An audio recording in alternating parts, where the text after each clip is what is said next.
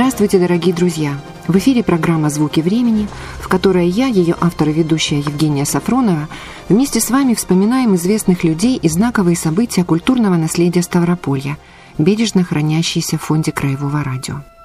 Сегодня мы будем слушать передачу о профессоре, докторе исторических наук, оставившей огромный след в науке Северного Кавказа и Ставропольского края, Валентине Павловне Невской – ее знали и ценили в нашей стране и за рубежом, как историка, внесшего значительный вклад в изучение античности и кавказоведения. Фантастически трудолюбивая и способная, с блестящим знанием немецкого и древнегреческого языков, она посвятила свою первую диссертацию изучению античности, византийского периода, работая над ней с ведущим тогда советским специалистом по древней истории Дьяковым. В силу жизненных обстоятельств Валентина Павловна оказалась в Черкеске и во втором научном труде в докторской диссертации исследовала историю и культуру народов Северного Кавказа. На основе интенсивных архивных изысканий и материалов, собранных в многочисленных экспедициях, она писала книги и издавала сборники документов по истории народов Карачаева-Черкесии. Впоследствии ей, русской женщине, присвоили почетное звание «Дочь Карачая». Валентина Павловна стала широко известным и авторитетным кавказоведом. Не только высоким интеллектом, но и исключительной деликатностью, скромностью, чуткостью притягивала она людей. С 1971 года вся жизнь Валентины Павловны Невской неразрывно связана со Ставропольским педагогическим институтом, ныне Северокавказским университетом, где она работала заведующей кафедрой всеобщей истории, профессором, профессором-консультантом. Тысячи студентов, аспирантов и докторантов благодарны ей. На поприще кавказоведения Валентина Павловна добилась международного признания, в том числе со стороны Кембриджского библиографического комитета, изучающего вклад ученых всего мира в разработку приоритетных и малоизученных научных проблем. За выдающиеся заслуги в развитии мирового кавказоведения этот комитет дважды присваивал Невской почетное звание «Женщина года». Она, 75-летняя мать троих детей, бабушка трех внучек и внука, стала единственной из отечественных ученых, удостоившаяся такой высокой чести. И сейчас редкая работа об истории Северного Кавказа обходится без ссылок на труды Невской. В памяти своих коллег и учеников она осталась не только профессионалом высочайшего уровня, но и ярким представителем классической старой русской интеллигенции. Ее всегда отличали высочайший уровень образования и внутренней культуры, врожденная естественная вежливость, глубокая порядочность, обаяние, тонкий юмор, самостоятельная активная жизненная позиция и доброта. О Валентине Павловне Невской вспоминает старший научный сотрудник отдела этнографии Ставропольского государственного музея-заповедника, кандидат исторических наук Ирина Назарова.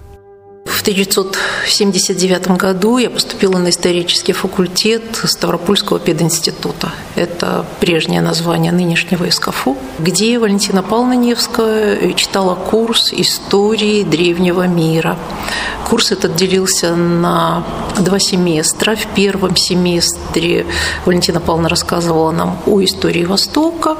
Второй семестр был посвящен истории Греции и Рима.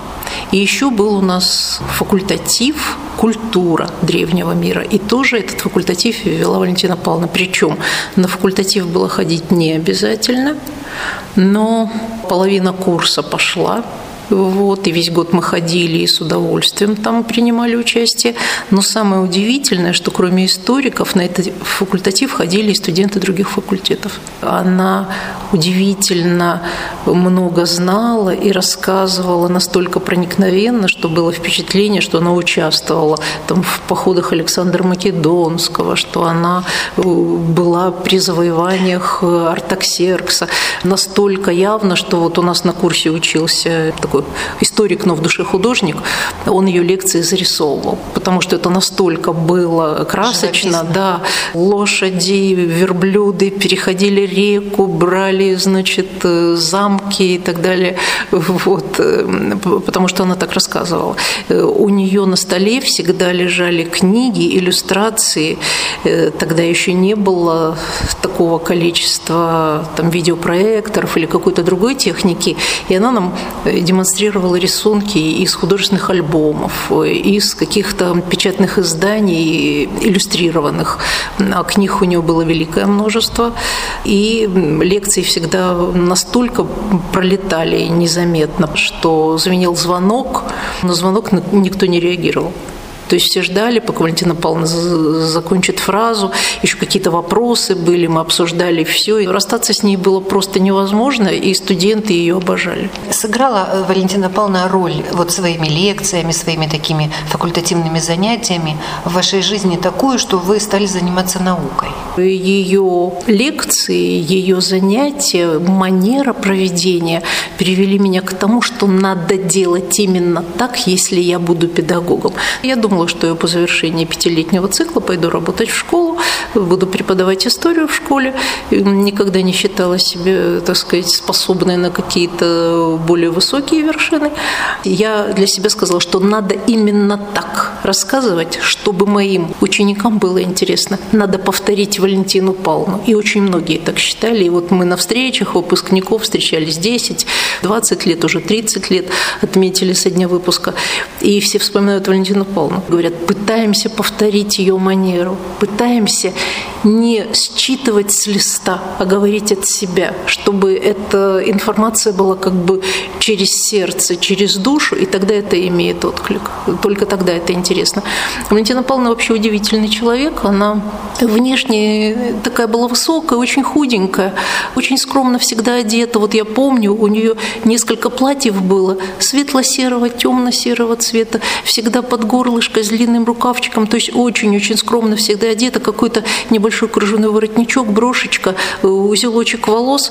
Но когда она начинала рассказывать, вы знаете, красивее человеком трудно было себе представить. У нее горели глаза, вот, и она рассказывала так вдохновенно, что мы, ну, не знаю, весь курс просто рукоплескал, мы просто все были влюблены в нее, безусловно. Кроме вот таких профессиональных, очень ярких таких, ну, достоинств Валентины Павловны, у нее были удивительные человеческие качества.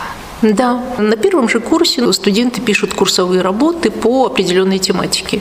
Ну и мы все записались к Валентине Павловне на историю древнего мира писать курсовые работы. Спустя некоторое время, проверяя наши там планы, черновики, она сказала, если вдруг в Лермонтовке или в институтской библиотеке вы не нашли необходимых книг, вы можете прийти ко мне. Она жила в небольшом таком домике прямо на территории института. Мы с подругой как-то после занятий изобрели к ней, ну, решив, так сказать, поинтересоваться, вот что еще по нашей теме может быть э, в ее домашней библиотеке. И нас поразил вид этой комнаты, в которую мы зашли. Это была комната метров двадцать, все стены которой уставлены стеллажами книжными от пола до потолка. И у нее, значит, так, вот здесь Византия, здесь у меня Греция, здесь Рим, а здесь Восток. Копошитесь, девчонки, сказала она. И ушла мы просто зависли на этих полках, значит, выбирая, кому что. Через полчаса она зашла. После занятий, так, марш все на кухню, я вас обедом покормлю. Это профессор, доктор наук. Вы понимаете, с нами, студенткам первого курса. Мы просто обомлели. Да нет, ну, Валентина Павловна, да мы перекусывали. Что вы там ели? Коржик и чай? Все, марш, все. Усадила, покормила борщом, котлеты с пюрешкой, компот, все. А теперь продолжайте искать. И вот вы То это есть, все помните. Ну, а как это? это невозможно забыть, потому потому что это вот такой человек. И, естественно, это все остается в душе навсегда. Вы выбрали профессию историка, защитили диссертацию, работаете в музее много лет. А вы мысленно часто вот обращаетесь к Валентине Павловне, вспоминаете ее? Регулярно. И когда работала в университете, 23 года у меня за плечами работы, и студентам часто о ней рассказывала. Валентина Павловна работала ну, практически до последних лет. Вот даже когда она уже очень плохо видела, она приходила и слушала предзащиты. Она давала очень ценные консультации, причем настолько всегда корректно, настолько всегда она, не обижая исследователя, подсказывала, как, что надо исправить в работе, а что еще посмотреть. У нее была прекрасная память память. Она великолепно говорила по-немецки, но она просто начала учиться в немецкой школе, отец же в Германии работал на нее. Вот, поэтому она читала с листа по-немецки, вот, ну такое, знаете, старое образование, как говорится, да. И с точки зрения вот ее как бы поведения, взаимоотношений с учениками, с коллегами, это такая, знаете, старая русская профессорская школа. Вот, я не знаю, какие-то вот такие традиции, которые ведут еще там к Костомарову, к Соловьеву. То есть у нас вот Валентина Павловна ассоциировалась именно вот с таким обликом. И для нас вообще вот образ профессора – это была Валентина Павловна. И когда там курсами постарше, там на четвертом, пятом мы встречались с молодыми профессорами, и если мы не видели в них черт Валентины Павловны, мы в них разочаровывались. На самом деле, потому что мы считали, если профессор, он должен быть такой, как Валентина Павловна. Все знает, все умеет, подскажет, добрый, радушный. И ну вот то есть на самом деле это не высокие слова, она была потрясающий человек. А сейчас в эфире прозвучит программа радиожурналистки Ирины Силунской «Магистра Вите». Магистра Вите – так называли историю в Древнем Риме, то есть наставница жизни. И с незапамятных времен были люди, посвящающие себя целиком и полностью этой науке. Геродот, Тацит, Иосиф Флавий, Карамзин, Ключевский. Конечно же, это бесценные бриллианты в короне владычицы Клио – но сколько же других, менее известных, но пламенных душ служили ей беззаветно, по крупицам собирая дань прошлого, прибавляя строку за строкой ее бесконечной летописи. Валентина Павловна Невская, профессор Ставропольского педагогического института, тоже одна из служительниц Клио. Ее имя пользуется доброй славой на Северном Кавказе, а труды и книги хранятся даже в библиотеке Конгресса Соединенных Штатов Америки. И это неудивительно – ведь ей довелось стать первописателем горских народов. Согласитесь, что в 20 веке редкий историк может похвалиться такой удачей. Говорят, что все наиболее яркие таланты пробуждаются еще в раннем детстве. Конечно же, это утверждение спорно. И все же первые жизненные впечатления Валентины Павловны, несомненно, сыграли свою роль в выборе пути. Да, так как отец у меня работал по внешней торговле, то мне действительно пришлось побывать в разных странах. Два года мы в Германии жили. Может быть, поэтому у меня такой интерес к этнографии именно, к особенностям в культуре каждого народа. Историю я очень любила. Мама моя дома много рассказывала. Но она окончила епархиальное училище. Очень хорошо знала греческую, римскую историю. Вот она, наверное, и зародила у меня интерес именно к этой истории. И вот большой интерес к народам. Поэтому у меня ведь и история всегда так на грани с этнографией. Мне кажется, что это более и интересные, и перспективные, особенно у бесписьменных народов. Там особенно большую роль играют именно знание, память самого народа. Вы же все-таки не сразу понесли документы на исторический факультет.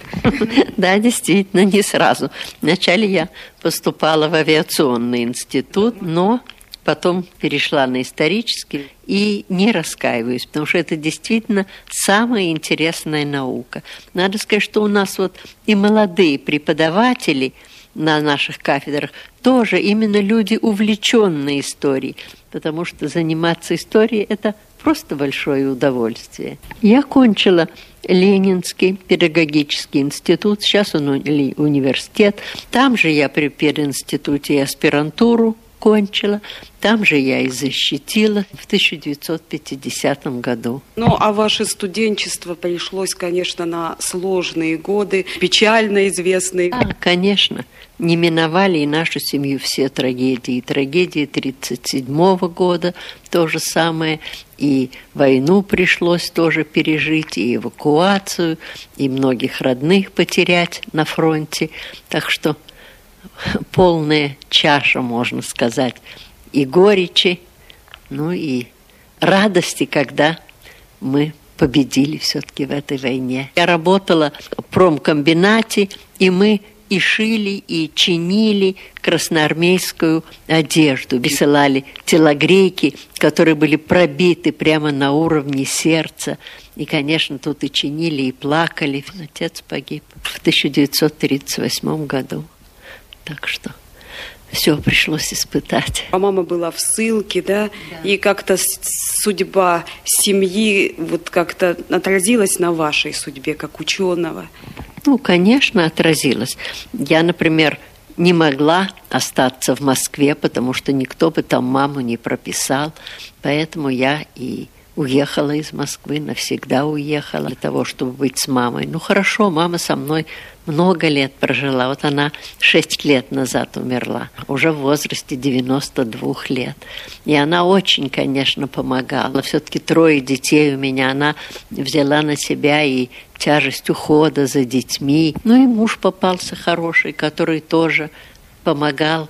Он участник войны, вот видите, вот там его и портрет, и награда его, все. Он два года назад как умер. Не всякий, может быть, муж перенес бы такую жену, которая как лето, так в архив или в аул куда-нибудь, а он все это сносил. Ну, сам ученый был, поэтому понимал.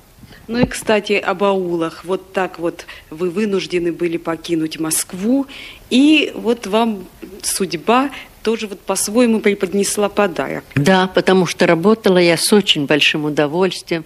Вот у нас маленький институт был в Черкеске, был хороший дружный коллектив, и мы довольно много книг издали. Мне в этом плане повезло, что я имела возможность заниматься настоящей наукой.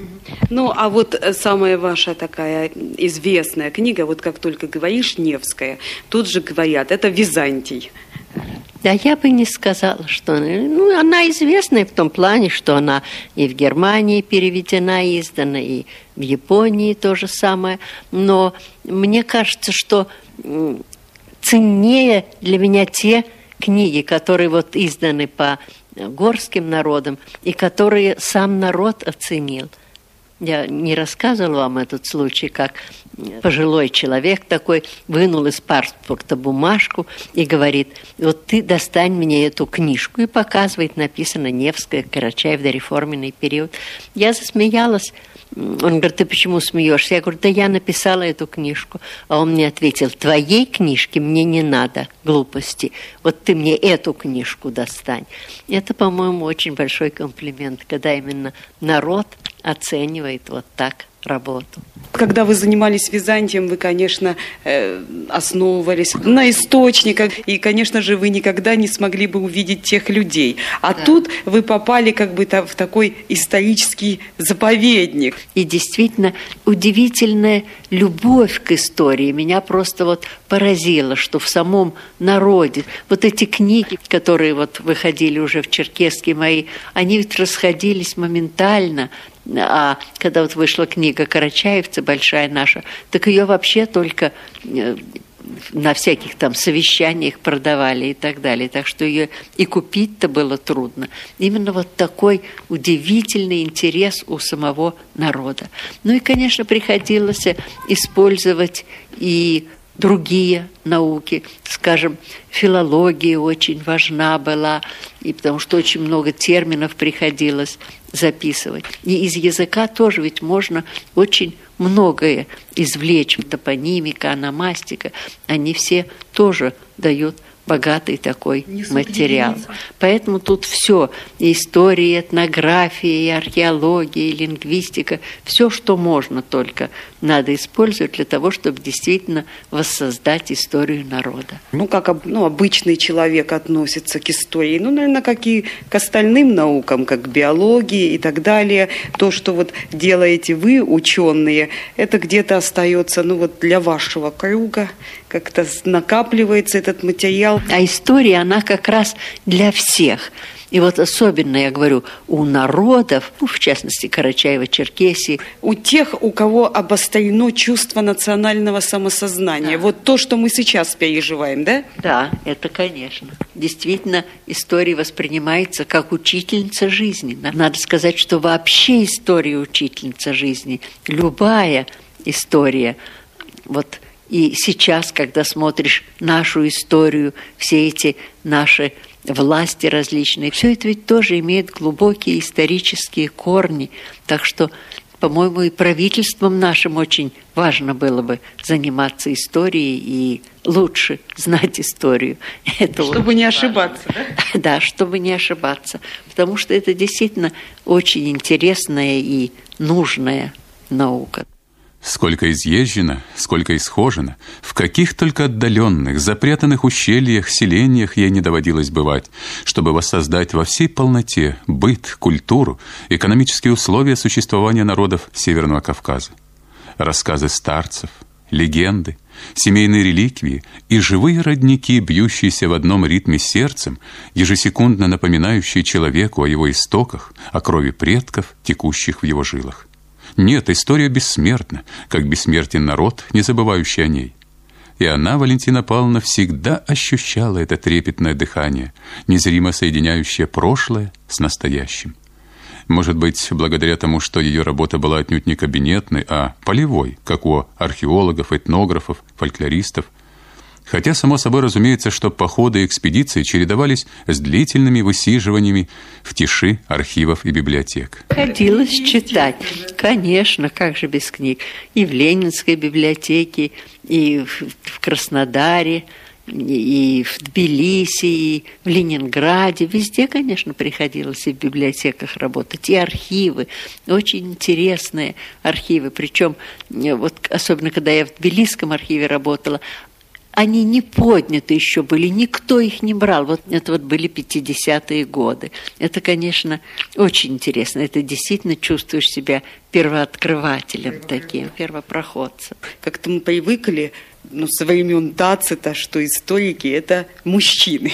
Как раз по Кавказу много замечательных женщин занималось. Вот в Ленинграде, в этнографическом музее, там за сектором Кавказа заведовала женщина студенецкая Евгения Николаевна, ленинградка, которая прекрасно знала Кавказ, причем она изучала эти народы, когда еще и дорог-то не было, и автобусов никаких не было, в начале 30-х годов, когда верхом на лошади надо было. Мне пришлось, но очень немного верхом ездить. Уже были автобусы и машины. А она именно верхом объезжала все аулы.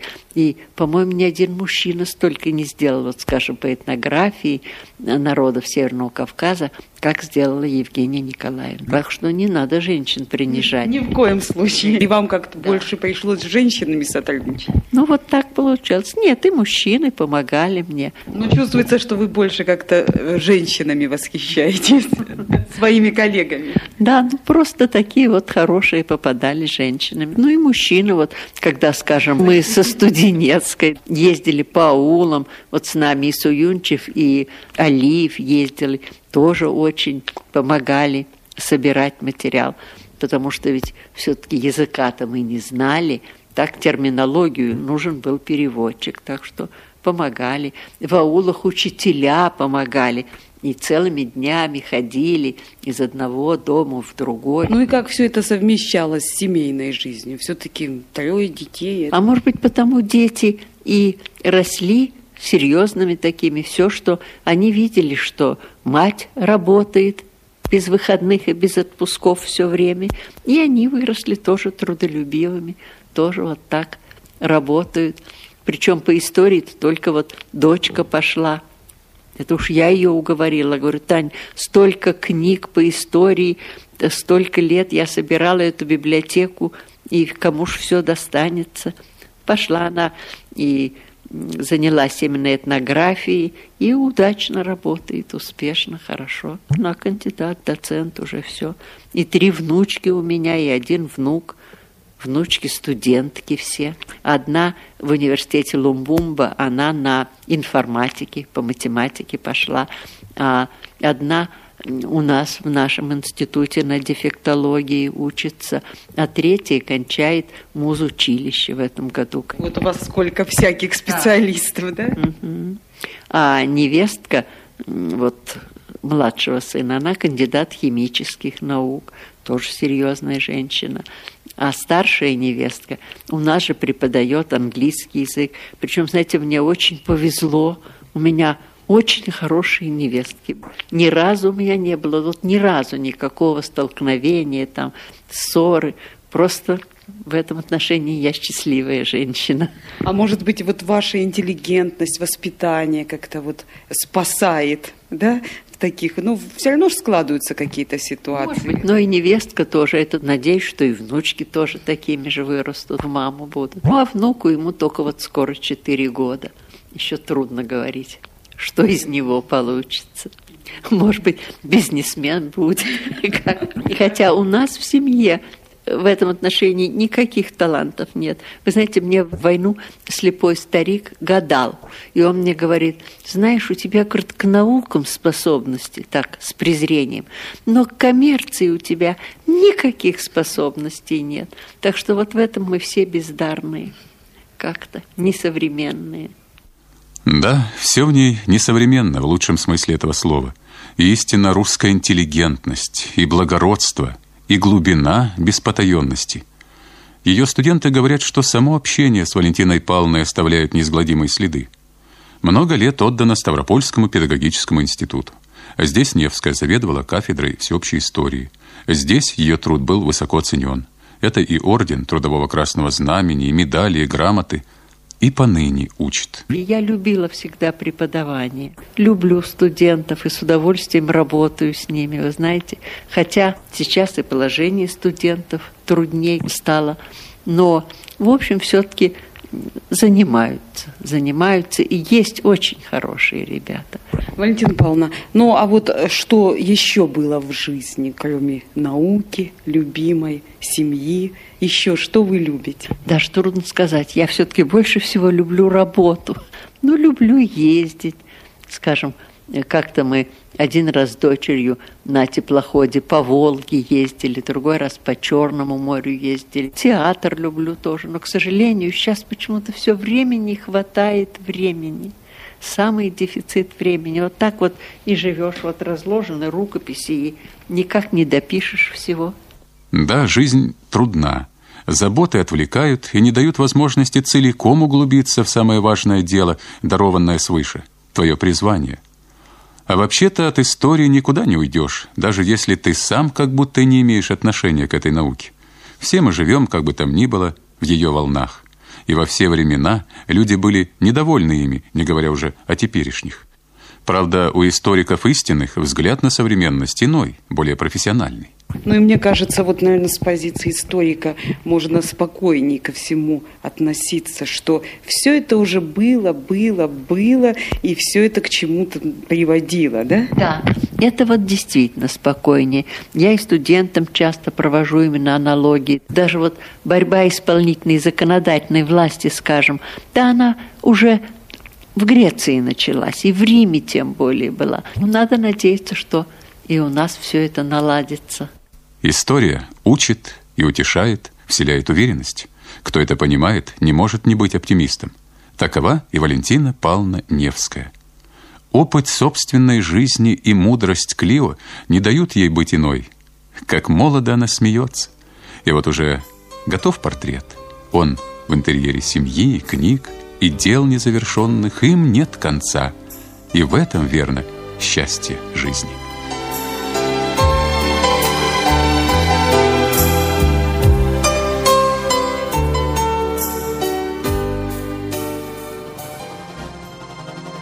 Таковы звуки времени профессора-историка Валентины Павловны Невской.